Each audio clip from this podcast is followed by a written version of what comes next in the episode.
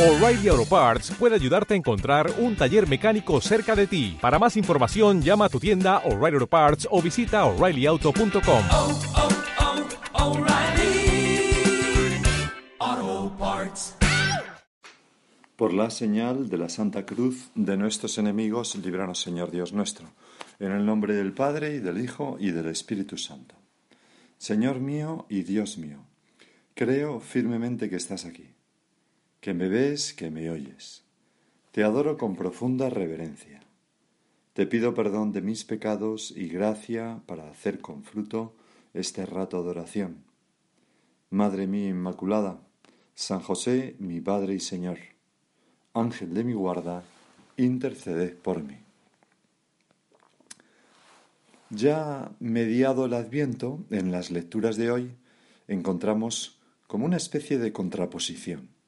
Digo esto porque la primera lectura de Isaías recoge una expresión de Yahvé llena de ternura. Dice así, no temas, gusanillo de Jacob, oruga de Israel, yo mismo te auxilio. Y así nos habla Dios a cada uno, como un padre o como una madre. No es sólo el qué nos dice, sino cómo nos lo dice, con qué cariño, ¿no? Gusanillo de Jacob, oruga de Israel.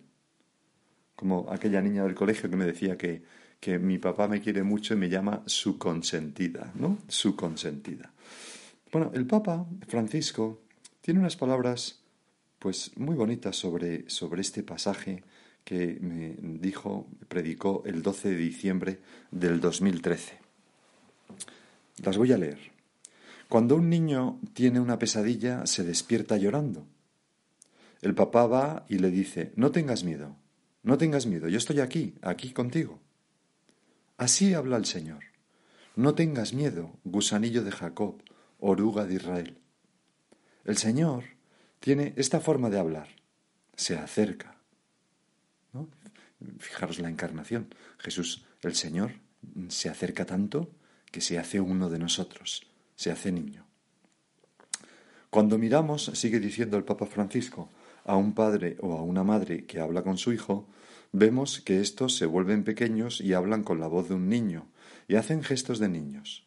Alguien que los ve desde el exterior puede pensar, pero estos son ridículos, se empequeñecen allí mismo, ¿no? Porque el amor de la mamá y del papá tiene que acercarse. Uso esta palabra, empequeñecerse, precisamente para alcanzar el mundo del niño. Sí, si mamá y papá le hablan normalmente, el niño igualmente entenderá, pero ellos quieren adoptar la forma de hablar del niño. Se acercan, se hacen niños, así también es el Señor. ¿No? Y vemos esos padres que, que, que dicen, ah, cuchi, cuchi, cuchi, ah, bu, bu, bu, bu, no empiezan a hacer pues ese tipo de cosas, ¿no? Que desde fuera pues son un poco cómicas. Y entonces, dice el papá, el papá y la mamá también dicen cosas un poco ridículas al niño. Mi amor, mi juguetito y mi consentida, como decíamos antes, y todas esas cosas. El Señor dice, gusanillo de Jacob, eres como un gusanillo para mí, una cosita pequeña, pero te quiero mucho. Este es el lenguaje de Dios, el lenguaje del amor de padre, de madre. Qué bonito esto, ¿no? Esta es la música del lenguaje del Señor. Y nosotros, en preparación hacia la Navidad, debemos escucharla. Nos hará bien escucharla. Nos hará tanto bien. Normalmente la Navidad parece una fiesta de mucho barullo. Nos hará bien guardar un poco de silencio y escuchar estas palabras de amor, palabras de tanta cercanía, estas palabras de ternura. Eres un gusanito, pero te amo tanto.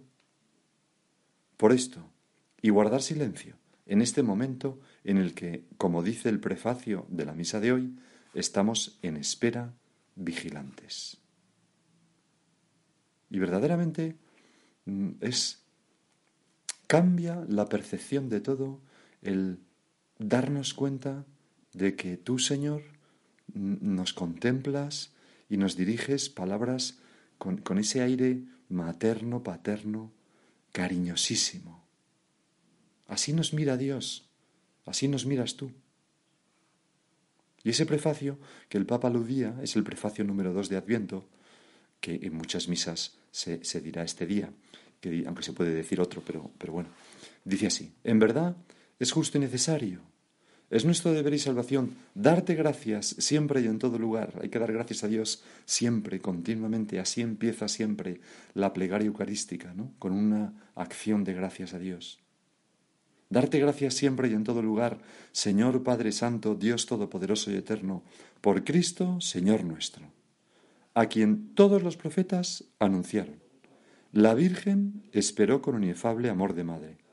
Juan lo proclamó ya próximo y señaló después entre los hombres. El mismo Señor nos concede ahora prepararnos con alegría al misterio de su nacimiento, para encontrarnos así cuando llegue, velando en oración, y cantando su alabanza. Pues ojalá que tú y yo nos encontremos así, velando en oración, y el Señor nos sorprenda así.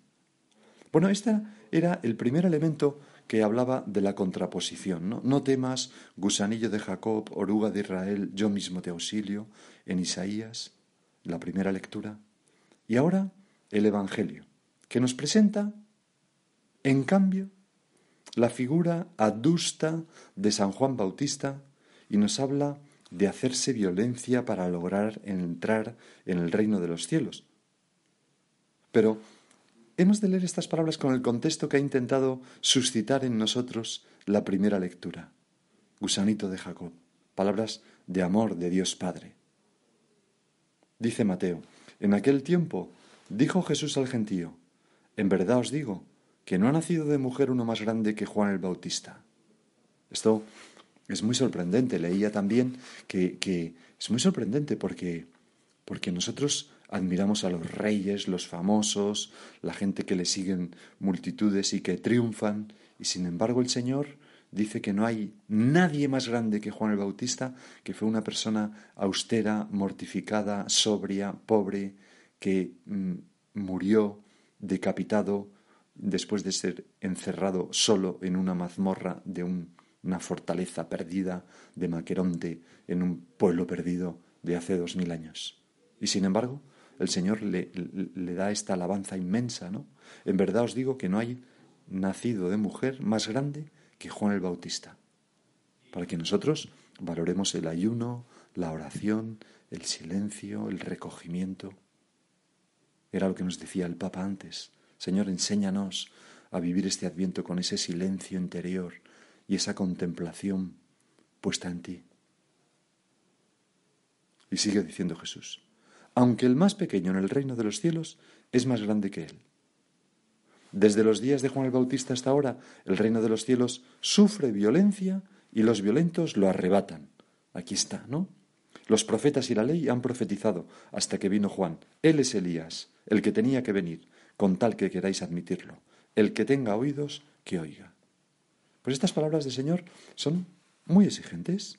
Juan es el mayor de entre los nacidos de mujer, el nuevo Elías, y es una figura prototípica del Adviento con su invitación exigente que leemos, por ejemplo, en el Evangelio de Lucas y se recogía en la primera lectura de otro día de Adviento. Decía Juan el Bautista, preparad el camino del Señor, haced rectas sus sendas. Todo valle será rellenado, y todo monte y colina allanados, y los caminos torcidos serán rectos, y los caminos escarpados serán llanos, y todo hombre verá la salvación de Dios. Nos traen a la cabeza estas palabras, Señor, la imagen familiar de una autopista que atraviesa las montañas, superando obstáculos, barrenando montañas, nivelando, ¿verdad?, terraplenes, eh, trazando puentes, como esa autopista, por ejemplo, la A6, ¿no? Cuando entra en Galicia, que es una maravilla, ¿no? Pues ver cómo, cómo va a, través de, de, aquellos valles y montañas y ella va recta, ¿no? Superando todos los obstáculos. Pues nosotros ahora podemos examinarnos de cómo va esa preparación nuestra para traer al niño Dios a nuestra alma, esa, ese esfuerzo por prepararle un camino andadero hacia nuestra alma. Porque son una invitación a realizar eso mismo en este tiempo de Adviento en cada uno de nosotros. Preparadle un camino al Señor. ¿Por qué? Por medio de nuestra oración. Allanad en la estepa una calzada para nuestro Dios por medio de la mortificación. rellenar con nuestra lucha, con esas virtudes eh, en las que estamos un poco más escasos, rellenar, ¿verdad? Los badenes, los, los, los valles, hacer recto lo torcido, quizás en nuestro carácter, pues esas complicaciones, esas faltas de rectitud de intención o esas envidias, tristezas, rencorcillos, desánimos, quién sabe. Pues eso, preparar, allanar, rellenar, hacer recto. Y, y, para preparar el camino decíamos la oración, la contemplación. Decía Benedicto XVI, vamos a hablar un poquito de esto, que el adviento quiere despertar en nosotros el recuerdo propio y el más hondo del corazón, el recuerdo de Dios que se hizo niño. Ese recuerdo sana, ese recuerdo es esperanza. Y es, sana mi alma, Señor, a veces tan orgullosa, porque te veo te contemplo hecho la cosa más vulnerable, un niño, para que yo, haciendo memoria de, de, lo que tú has sido capaz, también me sienta movido a hacer algo parecido. Contemplo el amor tan grande que tienes por mí, para haber llegado hasta ese extremo de humillación. Nos dejamos contagiar del silencio de José, de la espera llena de alegría de la Virgen. Lo hacemos todo esto al contemplar los misterios gozosos, que se repasan de una manera especial justo los cinco últimos días, ¿verdad? De, Navidad, antes del 25, quiero decir. Bueno, la contemplación, nuestra contemplación, eh, nuestro hacer memoria de los misterios de Dios es respuesta a la contemplación con mayúscula, es decir, a la mirada de Dios fija en nuestra alma, que nos llena de bondad, de dones. Aquella mirada tuya, Señor, sobre la viuda pobre que echó dos monedillas, una mirada agradecida y cariñosa. Por eso decía San José María que en nuestros corazones hay también un cielo, porque está Dios contemplándonos, contemplándonos. Y, y nuestra contemplación no es más que un sentirse mirados por Dios y devolver esa mirada con un poquito de amor. Piper, Joseph Piper, ese gran filósofo, decía que contemplar es un percibir amante, un percibir la mirada de Dios amorosa sobre mí y el devolverle una mirada de cariño, o un conocer mirante, o un conocer acompañado de admiración. A veces las niñas pequeñas en el Belén enorme que hemos puesto en mi colegio. Es un Belén de tamaño casi casi natural, un poquito menos, y está ahí en, el espacio exterior, en un establito que se construye, tal, en el jardín, y entonces las niñas se acercan, y, de vez en cuando las niñas pequeñas, pues, pues se embelesan con el niño Jesús y se lo llevan. Desaparece el niño Jesús, se lo llevan a alguna parte, y luego tenemos que ir los capellanes preguntando por las clases quién, quién ha mangado al niño Jesús. Bueno, pues es es un... lo contemplan, ¿no? Lo contemplan, lo acunan, le cantan, le dicen cosas. Se llama contemplativos, decía Santo Tomás, no solamente a los que contemplan, sino a los que ordenan toda su vida a la contemplación. Es decir, que ese preparar el camino de, del Señor en nuestra alma con un espíritu contemplativo supone todo un estilo de vida. Evitar la dispersión constante. Eh, evitar el WhatsApp o el móvil en general en la oración, el andar tan atareados que no tengamos ni tiempo para rezar, para orar o para leer el Evangelio.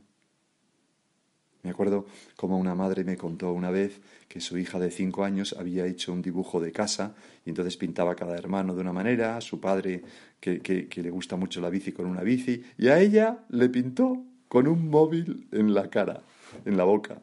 O sea, y entonces ella me decía, me da cuenta que la visión que tiene de mí es que estoy todo el día con, mi, con el móvil, así que debe ser, ¿verdad? Bueno, pues, eh, Señor, ayúdanos porque tú tienes un poquito de culpa también de que corramos tanto, tenemos tantas cosas que hacer, pero ayúdanos a saber pararnos, pararnos en la oración. Lo hablaba hoy con una persona, ¿no? Que, la oración eh, mm, no se trata de hacer muchas cosas, sino de, de pararnos, de cesar la actividad, de ponernos frente a ti, Dios nuestro, de abrirte nuestro corazón y de dejar que nuestro corazón se expansione y de descansar, de bajar esas revoluciones, ir sin prisas, hacer silencio. El Papa Francisco, en Santa Marta, el 2 de diciembre del 2013, que era entonces primer lunes de Adviento, nos proponía, entre otras actitudes, la perseverancia en la oración, es decir, rezar más, como una preparación para, para, la Navidad. Bueno, pues ya estamos a mitad del Adviento. ¿Cómo va esto? Porque fíjate cómo decía en una meditación San José María, porque no se puede llegar a tener vida interior si no se pasan varios años con la preocupación de hacer muchos actos de amor a Dios y tantas mortificaciones y jaculatorias. Y para esto es un buen medio consagrar cada día de la semana a una devoción sólida. Lo que ninguno debe hacer es despreocuparse de la presencia de Dios. Si no tiene presencia de Dios, es decir, si no procuramos a lo largo del día darnos cuenta de esa mirada tuya, Señor, en el fondo de mi alma, de que tú me estás viendo con amor, gusanito de Jacob, oruga de Israel, no tengas miedo. Así nos está mirando Dios siempre. Y aquí se unen, ¿verdad? Las dos, las dos partes de las lecturas de, de este día. Pues si, si, no me esfuerzo en eso, o si no me esfuerzo en decirte, Señor, te quiero, o Señor, gracias por esto, o Señor, perdóname porque esto no lo he hecho bien, pues es difícil tener vida interior. Si no tiene presencia de Dios, no andará bien. En cambio, dice San José María, después de este esfuerzo se llega a tener en todos los momentos del día trato y conversación con el Señor. Vivimos como almas contemplativas. Como aquella niña que yo decía al principio, mi padre me quiere mucho y me llama su consentida. Y luego, junto a ese preparar un camino al Señor por medio de la contemplación, vamos a fijarnos en la segunda cosa que decíamos, allanad una calzada para nuestro Dios. ¿Cómo, cómo allanamos, pues, los montes? ¿Cómo quitamos los, muchas de las cosas que estorban? Pues con la mortificación, con el sacrificio con la penitencia. Tú mismo, Señor, nos lo dices. Desde los días de Juan el Bautista hasta ahora, el reino de los cielos sufre violencia y los violentos lo arrebatan. Ese hacernos violencia es una violencia a nosotros mismos, mortificando nuestros gustos, nuestra comodidad, nuestra pereza, nuestra vanidad, nuestra avaricia, esas visitas a Amazon, cuidado, nuestro carácter, que es eh, eso es mm, mm, allanar los montes que hay en, nuestra alma. Decía San José María, la mortificación, en una meditación precisamente, la mortificación hay que buscarla en las cosas pequeñas y ordinarias, en el trabajo intenso. Estamos hablando de esto, Señor, contigo, porque es, es, un punto en el que podemos también fijarnos en el Adviento, ¿no? Pues una pequeña mortificación que allane los montes y permita que ese camino de Dios hacia mí sea más fácilmente transitable. Concretarnos pues un pequeño sacrificio, una pequeña mortificación para estos días hasta Navidad. La mortificación hay que buscarla en las cosas pequeñas y ordinarias, en el trabajo intenso, constante y ordenado. Es decir, pues el modo de cumplir un trabajo que me han encargado, en mi horario de estudio, si soy estudiante, en la ayuda que presto en casa, etcétera, etcétera. Cosas pequeñas que no te hacen perder la salud, pero que te mantienen encendido. Son como astillas que echamos en la hoguera del amor de Dios. Mortificación en las comidas, pues elegir lo peor, no quejarse, contentarse con lo que nos ponen, comer un poquito más de lo que nos gusta menos y un poco menos de lo que nos gusta más. Y a, y a la vez comer lo que nos gusta dando gracias a Dios. Minutos heroicos a lo largo del día, pues dejar el trabajo a la hora porque voy a hacer pues me voy a casa a ayudar, o voy a trabajar, o voy a hacer lo que, o cualquier otra cosa, voy a misa. O no curiosear aquello, porque pues, es una pérdida de tiempo. O no volver a entrar en, en, esa red social a ver los likes que tiene la foto que acabo de poner, que me voy a hacer un vanidoso de órdago. Guarda de la vista por la calle sin hacer cosas raras, pues no miro esto, no miro el otro, no ya las cosas malas, que por supuesto, sino cosas buenas, pues me gusta mucho la ropa, veo este escaparate, pues no miro. Me gustan mucho los coches o las motos, pues no miro ese coche que acaba de pasar, no me fijo tanto. Y otras veces sí, otras veces miro, pero, pero de vez en cuando pues me mortifico. Y luego están las mortificaciones pasivas que me producen pues los imprevistos o, sí, los errores de los demás, por ejemplo, o los defectos de los demás, o la mortificación interior, en, la memoria para no traer una y otra vez los agravios que me han hecho, o en la imaginación para no anticipar males posibles en el futuro, o, mortificar los sentimientos cuando veo que, pues, que no son adecuados a, porque soy, estoy siendo excesivamente susceptible, o me estoy haciendo unas ilusiones locas antes de tiempo, qué sé yo. Pues ahí tenemos campo para hacernos pues una pequeña lista de cosas que vamos a pelear. Nos harán mejor a nosotros y allanarán los montes para que el Señor se pueda pueda venir más fácilmente a mi alma. Y podemos mirarlas al final del día en un pequeño examen de conciencia. Si lo haces y lo peleas, verás cuánto amor de Dios recoge, recoges con esos sacrificios, cuánta dicha vas a sentir, porque le dirás, Señor, todo esto fue por ti.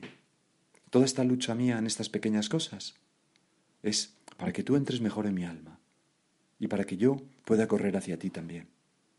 Y de este modo harás un hueco al Señor en tu alma. Y, es una mortificación que, que es de todos los días, en cosas pequeñas. Santa Teresa, cuando alguien le hablaba de pasar sosegadamente los días, es decir, sin mortificarse, decía a sus, hijas espirituales, oh hijas, si supieseis el grande mal que aquí está encerrado. El cuerpo engorda, el alma enflaquece, que si la viésemos parece que vaya a expirar. Es verdad que, que, las pequeñas mortificaciones, o las grandes, pero en fin, lo nuestro normalmente serán las pequeñas, encienden en mucho amor el alma. Vamos a acudir a la Virgen para que nos ayude también a ser hombres y mujeres mortificados, como lo era ella. Y aún nos quedaría, pues, ver ese rellenar, ¿no?